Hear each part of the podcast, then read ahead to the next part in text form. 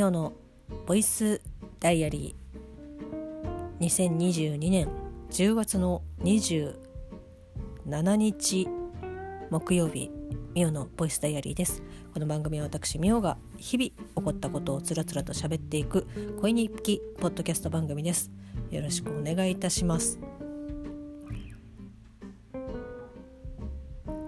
とにかくですね寒いんですよ。あの、まあ、私はこう喫煙者でもうあれですねきっちり二十歳になってからまあタバコを吸い始め、まあ、16年目に 突入したわけなんですけどあのやっぱタバコを吸っているとその体の酸素だったかな？なんかこうやっぱりねあの体に影響的にはあんまりねやっぱよろしくないということでこうおそらくそのタバコもあってこう冷え性というかねこう寒がりなところにさらに拍車がかかっていると思うんですけどもうとにかくですね寒い。でこれでこうねきちんと湯船に入ってこうストレッチもしてこう体中をね血液をね頑張れ頑張れって言って走らせればもう多分ポカポカすると思うんですけどもうすでにこの時間ですね、まあ、まだギリギリ23時台なので、まあ、まだあれなんですけどもうこの時間になるとですねえっと眠たいんですよね。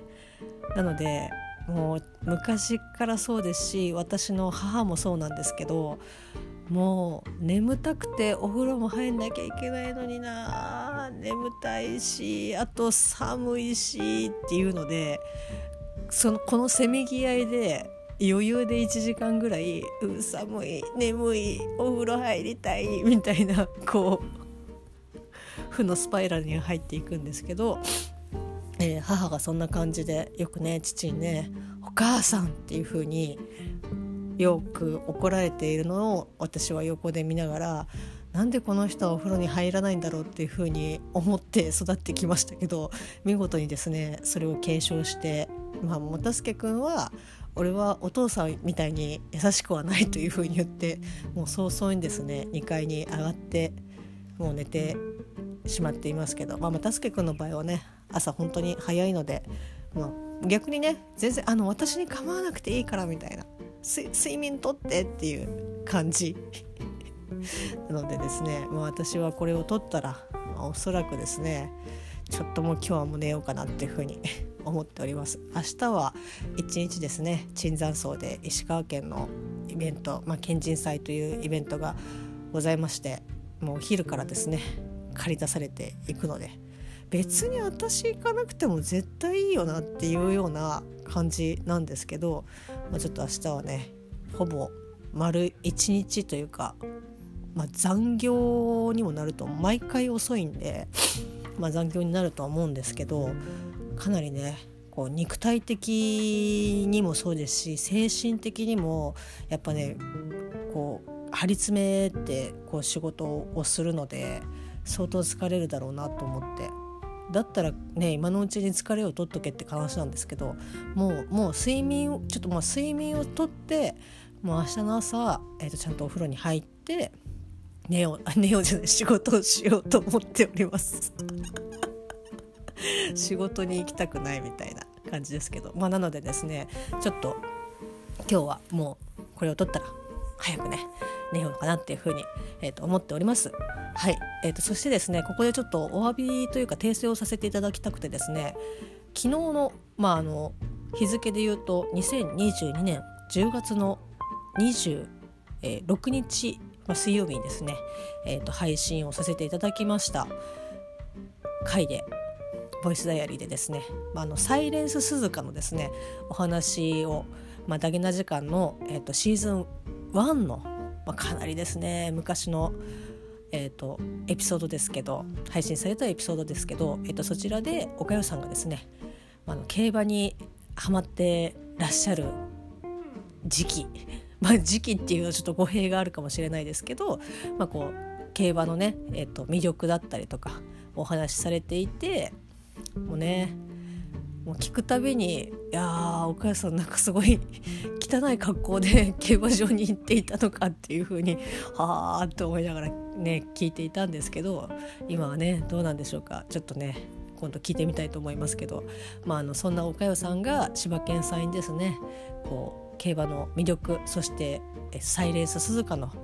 エピソードをですねお話ししている回なんですけど、まあ、それをこうちょっと久しぶりに、まあ、昨日聞いていて、まあ、こうやっぱあなんかいいなっていう。でそのお二人が話している雰囲気もいいなっていう風なお話をですね、まあ、昨日のボイスダイアリーでさせていただいたんですけどまあもうねへこんでないです。もうあまたやっちゃったなっていう感じですけどおそらくですねまあタイトルにもそうなんですけど「サイレンス鈴鹿」とえー、思って喋っていたんですけど「サイレント鈴鹿」って多分私言っていて何だったらその音源をねアップする際に、まあ、タイトルをつけなきゃいけないんですけど「サイレント鈴鹿」っていう風にがっつり書いてあってもう配信し終わって、まあ、ツイッターの方に、まあ、こうエピソードを配信したよっていうツイートをしようと思ったらあれ？なんかあれな？あれ？って思ってちゃんと調べたらっていうかそのだけな時間の,、えっとそのサイレンス鈴鹿の話をしている回をタイトル見たらあれ？サイレンス？ああれ？私のところサイえ？サイレントって何？みたいな、えー、間違えておりました。頭の中ではサイレンス鈴鹿だったんですけどまあ多分口に出してサイレントといい文字に打ってサイレントと書きみたいな感じで誠にですね申し訳ないかったなという。で一応ですねもう音源の方は直しようがないというかもう編集は したくない。したくないというかねちょっとできないので、えー、まあ、ちょっと音源の方は、えーと、ごめんなさいなんですけどタイトルだけでもですねちょっと「サイレント鈴鹿」そんなね黙っては走ってないですからあの人たち。あのサイレンス鈴鹿っていう風にえっとタイトルの方、まあ、変えさせていただいてそのエピソードの、えっと、説明文のところにもこう「サイレントって本編で言ってるけどサイレンスですっていう風に言ってあの書き直したんですよね。でまあ私のプラットフォームはアンカーになるんですけど、まあ、アンカーの方はすぐ書き換えられてで、まあ、そのアンカーが Spotify と、まあ、Apple Podcast に、まあ、連携しているのでしばらくしたら更新されるかなと思ってで Spotify の方は結構えー、と早く、まあ、更新がされてタイトルも「サイレンス鈴鹿」になっててあよかったよかったって思ったんですけど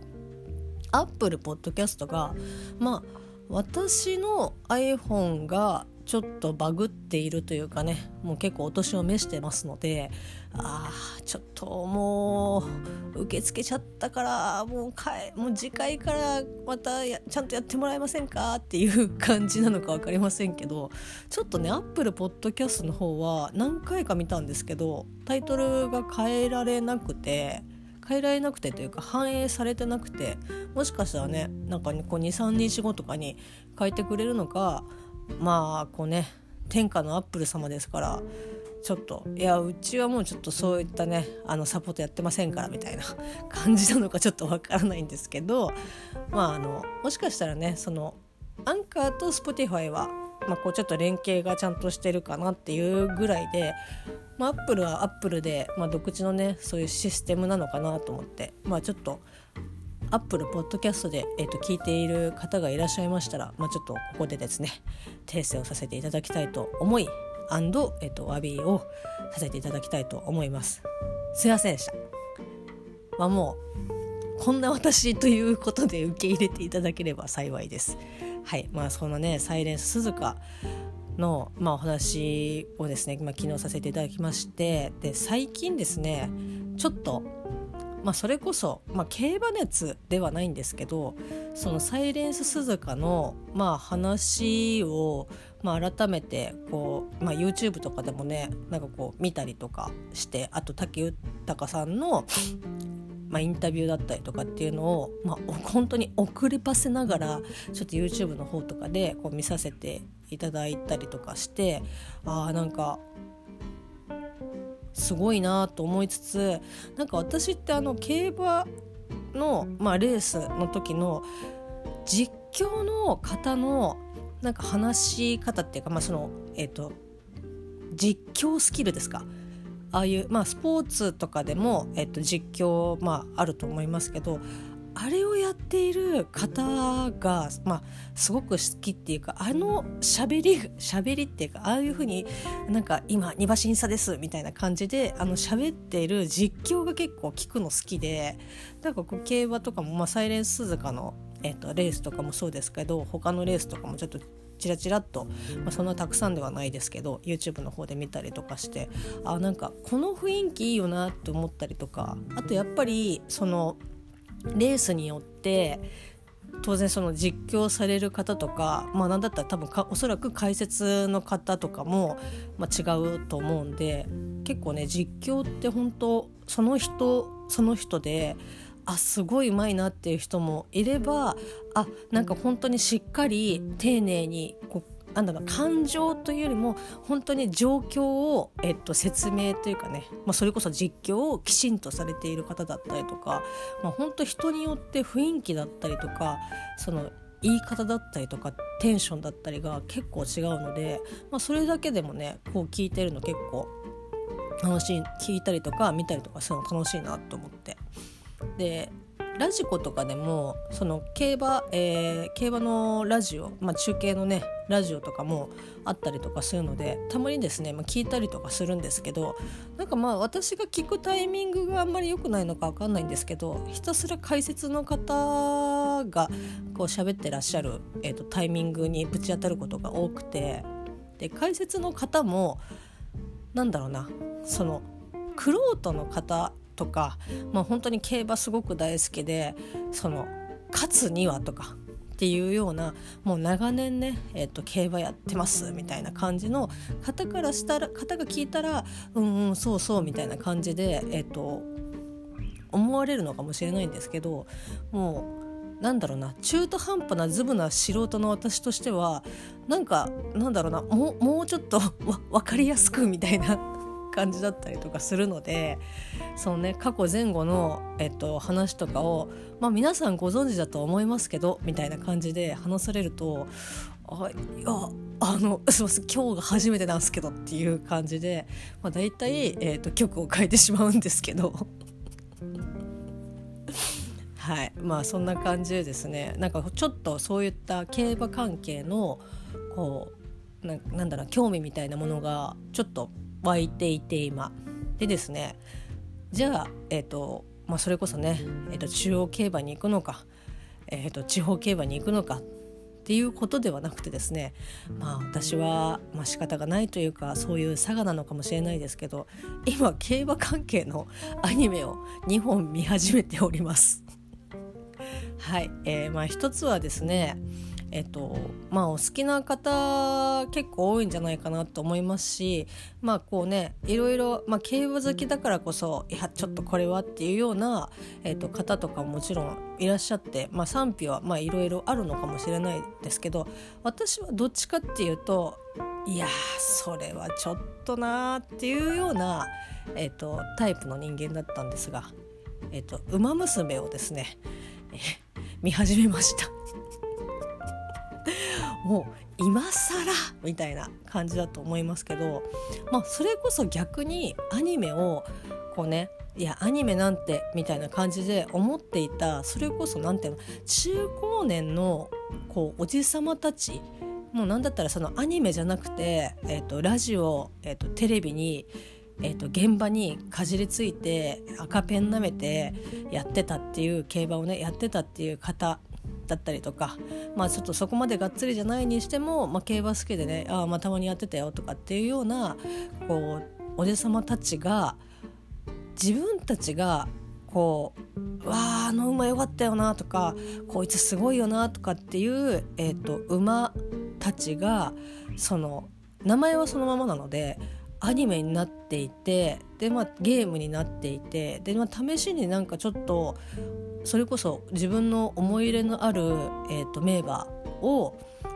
こうちょっと共に過ごしたりとかしたら何気に何だろうなあれ意外と面白いじゃんみたいな感じで。だから逆にそういった層たちがあアニメは結構面白いねっていう感じで逆に見てくれているというか見る層が新しい層が増えてきたみたいな感じだったりとかするみたいなのをちょっとラジオで聞いたのでああまあそういったねその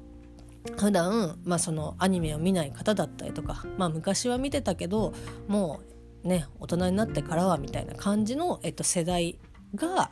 新たにそういう参入というかねユーザーとして見る層として入ってきたっていうことは、まあ、非常に喜ばしいことかなっていうふうに、えっと、思いますね。まああの窓マギとかもねその結構、えー、アニメは見てないし知らないけどパチンコで窓マギを知ったみたいな感じの方とか結構まあ一定数いてで、まあ、そこからアニメにはまって。他のアニメにもハマってとかっていう、えーと、パチンカーの方たちとかも得たりとかするので、まあ、そのねいろいろな媒体で、まあ、よしよしはもちろんあるとは思いますけど、まあ、こう大元のところにあの来てくれるっていう、えーと、のは来てくれる、えーと、流れっていうのはまあまあでも悪いことではないんじゃないかなっていうふうには、えー、と思います。でも私は逆にいや擬人化うーんみたいな。まあ、まあ別に擬人化を全然ね否定するわけじゃないしあの全然大好きなんですけどなんとなくやっぱりその女の子がいっぱいみたいな感じのはもう割ともうお腹いっぱいになってきているのでいやーなーとかって。で別にその動物とか馬とかももう嫌いじゃないっていうかむしろ好きな方なのでいやなんかそれは純粋にそれはそのままにしておいてほしかったなとかって思ったりとかしてたんですけどなので、まあ、ちょっとねここまで話してお好きな方いらっしゃったら本当に申し訳ないんですけど、えーとまあ、あんまりちょっと見る気には慣れてなくてで、まあ、たまたま、えーとまあ、結果から言うと、まあ、見始めてるんですけどたまたま、えーと、電車の、えーと、中吊り広告にその「ウマ娘」のゲームかアニ多分ゲームだと思うんですけどの、えーと広告が中吊りにあってでその中の、えっと、1人がもう私が、えっとまあ、今やっている魔法使いと黒猫のウィズという、まあ、クイズ RPG っていう,、まあ、こう携帯のアプリゲーがあるんですけどその中に出てくる、まあ、キャラクターに似ている子がその「ウマ娘の」まあおそらくね、えーと、メインキャラクターたちだと思うんですけどキャラの中の一人にいてあなんかこれなんか黒ウィズのキャラになんか雰囲気に出て可愛いなとかっていう風に思ってほんとなんかこうね56人いる女の子たちの中でこういろんなねその、まあ、みんな容姿可愛いですよ可愛かったりとか綺麗だったりとかその髪もねすごいこうサラってしてたりとかまあそれこそ耳がねピンピンってついててああやっぱね耳いいよねとかって思いながらそういうところはいいんかいっていう感じなんですけどこういろいろねこう目が惹かれる、えっと、キャラクターたちがこういる中で私はすごくその子に目がいってあなんかあ他の子ももちろん可愛いけどなんかあの子にすごく目が惹かれるなって思ってまあもちろんその黒ウィズのキャラに出てくるキャラクターにちょっと近しいところがあって惹かれてるっていうのはもちろんあったのかもしれないんですけどあまあ可愛いなぐらいに思ってて。ででもその時には「ウマ娘」は全く見てなかったんでその子が何の馬かっていうのも全然知らない。で、えーとま、今回その「ウマ娘を」えーとまあ、見るきっかけとしては、まあ、その子だったんですけど、まあ、あのちょっと話がね前後しちゃうんですけど、まあ、YouTube で、えーと、本物の、えーと、サイレンス鈴鹿のそのレースの、えーと、動画を、えー、と見てたんですよね。でそうすると YouTube って、まあ、大体なんかそれに関連づいたものがこうおすすめだったりとかっていうので、えー、と動画が、まあ、アップされてたりとかここちらもなんかあのあなたが見てらっしゃる動画の、まあ、関連みたいな感じでどうですかね？みたいな感じでこう上げてきてくれるんですよね。でその中にあれ？これこの間広告で見てた子だぞと。そうなんです。私がね目が引かれていたのはなんとあのサイレンス鈴鹿だったんですよ。もうあこれはこれは運命だなと。運命軽いな。いやあのやっぱサイレンス鈴鹿なんかすごくすごいなっていう風に思って見ていてかつ全然そんな気なしにでも無意識のうちに、えっと、目が引かれていた子は私がこうすごい感銘を受けていた馬だったんだみたいな。まあ実際にはあのねサイレンス鈴鹿は男の子ですけど、まあ、その馬娘は、えーとまあ、全員ね、えーと、女の子ですけど私が目がひか目を目がすごい引かれてなんか気になるなって思ってた子はちょうど別で本物で気になり始めていたサイレンス鈴鹿だったのでいやこれはちょっと見ようと思って。まあ、それがなかったら多分一生もう一生とは言わないけどおそらく、えーと、もまだまだ先えっと、もし見るとしたらもっと先の未来のことだったかもしれないですけどあもうこれはちょっと見ようと思ってで、えー、今ですね2話まで見ましたかね。で、まあ、この「ウマ娘を」えー、と作っているというか、まあ、制作のアニメ会社が、えー、と PA ワークス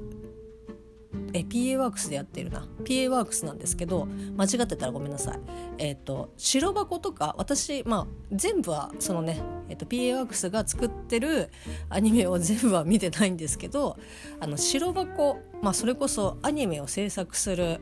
えっ、ー、とアニメ制作会社のえっ、ー、とアニメなんですけど、まあ、それこそ、えーと、映画大好きポンポさんとかもそうだと思うんですけどそのアニメが、えーと、テレビ放送されるまでの、まあ、1から始まって最後のフィニッシュまで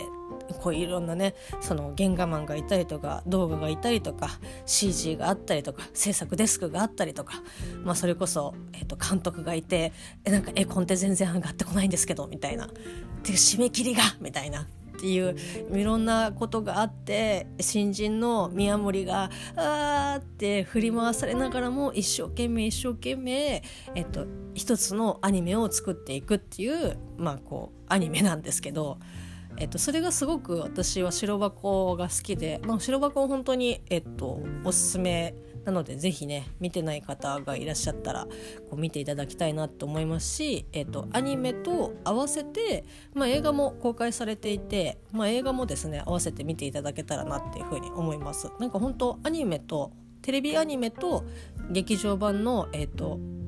映画は本当にまあなんか対になってるのであれをワンセットで見るとなんかすごくああなんかいいなってあのセットで見るのが結構おすすめかなって。ちょっと映画単体で見るとまあ話はもちろん分かんないことはないんですけど本当にアニメのその後の話からスタートするので、まあ、できたら、えっと、アニメから見て、えっと、映画見る感じの方がいいかなっていうふうに思いますしなんだったらそのアニメを見ているからこそ映画の冒頭うわうわっていうそのいい意味であすごいパンチ効いてるなっていう感じだったりとかするので、えーと、ぜひおすすめです。まああのちょっと話が脱線しちゃいましたけど、まあ、その私の大好きなアニメの白箱を作ってる会社が「まあ、馬娘」も作ってるっていうことでもうそれこそそれもあ運命だみたいな感じで もうどんどんですね私の、えっと、運命のですね赤い糸をですね勝手にあのヒュンヒュンヒュンヒュンくくりつけながらですねはもう結びましたねみたいな感じで 勝手に、えっと、赤い糸を結びつけて、えっと、見始めているんですけどまあなんかあれですねあのもっともっとなんだろうそのキャラ的な要素が、まあ、本当に何も知らないのでなんかこう露出が多かったりとか、まあ、それこそ、まあ、過剰なスタイルだったりとかっていうのってもう本当に往々にしてあるしあんまりそういうのなんだろうなまあそのそういったアニメだったら別に全然ねまあいいとは思うんですけど、まあ、ただでさえちょっとやっぱ擬人馬の擬人化にちょっと抵抗がある私だったのであんまりそこがアニメアニメしてるとちょっとなーとかって思ってたんですけどなんかね意外とスポコンというかあの変にその過剰な露出もないしあなんかこう本当に一般常識的なところの一般常識ってなんだ？えっ、ー、とまあこうある程度そのどの層が見てもうわなんかっていう感じにならない範囲にきちんと収まっててでもその中でも、えーとまあ、ちょっと可愛らしさアイドル的な可愛らしさだったりとかちょっとあのグラマーでお姉さん的な色っぽさだったりとかっていうのがすごくそのいいバランスを保ってるなっていう感じそのキャラクターの容姿に関しては。でその話の内容的にもやっぱこれは本当にその今までその競馬をやってきたとか競馬好きな方とかがその、まあ、アニメ見てないけどって言ってアニメを見始めてなんかこうハマるというかあ面白いなっていうふうに思えるのはやっぱりその各その名馬たちの名前を引き継いで女の子たちがまああの馬娘として生きているわけなんですけど言ったら、まあ、サイレンス鈴鹿のその人生っていうのは、まあ、私はそのだけな時間で、えーと、聞いてあそういった人生を送った馬なんだなっていうのを知ってるからこそその彼女がそのいろんな人たちになんかこう話しかけられたりとか彼女が思ってることだったりとかあきっと今ここのリアル現実でサイレンス通貨で起こったことが今彼女のここなんだなっていうのがすごくねあのあここのことを言ってるんだなっていうのがすごくわかるのであのよりですね競馬を知っていれば多分知っているほど競馬をっていうよりもその馬の、えっと、人生とかエピソードとかドラマ的なところを知ってれば知っているほど多分馬娘はまあなんか結構入ってくるんじゃないのかなって。だそのサイレンス鈴鹿に関しては特になんかあだからあのこう部をね部というかその、まあ、学園馬娘が、えーと、プロとして、えーと、走る、えーとまあ、馬娘になるべく、えーとそういう学校がある学校が舞台なんですけどその中でもその部活みたいなこう部活というかチームですかね。なんかその各チームがあってそのもう言ったら、まあ、エリート的なところのチームから主人公が入った、まあ、ほぼ半ば強制的に入らされたもう部員もギリギリ足りるか足りないかみたいなところに移り出した移った。それはそのトレーナーの、えーと言葉によってあ私が走るのは走り私が思っているように走れる、えっと、自分の力を思いっきり出せるのはこのチームなんだなって言って、まあ、サイレンス鈴鹿は、まあ、転入転入っていうかあの転部をてててまあ、するんですけどああそれって多分本物のリアルのサイレンス鈴鹿のここだなっていうのですごくですねなんかグッとくるというかまあ、知らなくても多分楽しく見れるアニメだと思うんですけど知ってるそうだから知ってればあのかなり面白いと思いますしその馬自体を。だからそのさっきも言ったように競馬がっつりやってた人とかがハマるのかなっていうふうにちょっと思いました。はいでそしてですねそれに合わせてですね馬だけでは飽き足らず、えー、沢野さん、えーとまあ、音楽ねアニメとか、まあ、ドラマとか CM とかいろんなところで音楽やられてます音楽を作ってらっしゃいますけどその沢野さんつながりで、まあ、先日ですね無事に、まあ、アルドノアゼロを、えーと、見終わりましていやアルドノアゼロは本当になんかもっと早くから見てればよかったなっていうぐらいいや本当にいやよかったっていう感じなんですけどまあ続いて、えー、沢野さんが担当されて音楽を担当された作品をですね合わせて見てるんですけどそちらがですね今度は、えー、馬ではなく馬に乗る、えーと、調教師、まあ、ジョッキーを育てる、えーと、学校の、えーと、アニメ「えー、と群青のファンファーレ」をですね今 2話まで見ています。まあこれは本当にその「ウマ娘」と違って、まあ、馬もでもちろん出てくるんですけどどちらかというとそのなんだろうなジョッキーの気持ちだったりとか目線だったりとかそのジョッキーだからこそ見えてる世界とかその戦法だったり考え方とかっていうのも、えーと、見ることができる、まあ、アニメなのでなんか本当になんか馬の アニメを見て乗り手の アニメを見てみたいな感じでなんか両方なんか同じ競馬ですけどなんかそれぞれのそのそれぞれ同じこう景色でも見ている、えーと、目線が違うみたいな感じだと思うのでなんかちょっとこれはなんかこう交互にちょっと見ていこうかなと思って、えー、と今、えー、と群青のファンファーレと「えー、と馬娘」をですね、えー、と2話ずつ2話ずつっていうか今 2, ペ2エピソードまで、えー、と見ております。はいまあ、ただあの「群青のファンファーレは」がっつりこう馬が好きとかっていう風な人とかだととかアニメ好きとかっていう方とかだと結構ねうーんやっぱりあの馬ががっつり出てくるんですけどそこの部分はほぼ CG なので結構ねあーなんかこうすげえ動いてるけどやっぱこう CG 感とかっていうのはどうしてもやっぱ出てるので、まあ、そこはねなんかまあこう仕方がないのかなっていうふうには思うんですけど、まあ、それこそ、えっと、白箱の、えっと、ワンクールの、えっと、ところで馬をね、えっと、動物を描くのはどういうことかっていうのをあのそういうエピソードがあるんですけどそこも馬もね馬が走る時にはその足と連動して首はこういう風に動いてとかっていう、まあ、レクチャーを、えー、とする、まあ、回があるんですけどなんかそれをこう見てたりとかするとまあ確かにこれを全部手で書き起こすのは無理だよなっていう風に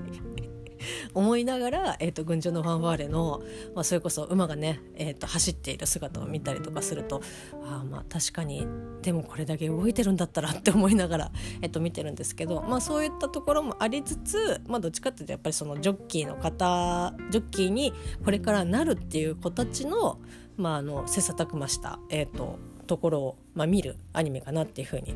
思って楽しく見ております。いやあの今日本当はねセブンイレブンの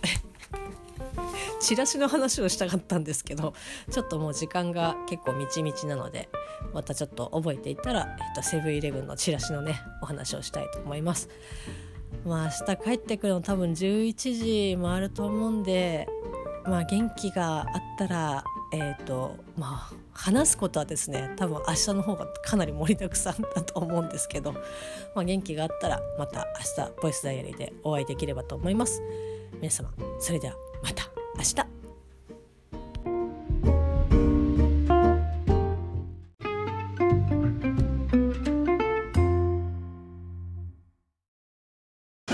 ジャックインレーベル。音楽とポッドキャストの融合イベント「シャベオン」「エフェロンチーノウォーバードライ」「トゥトゥ」大大だけな時間。クー。徳増たけし2022年11月5日土曜日京都トガトガお問い合わせはクマジャックインレーベルまで。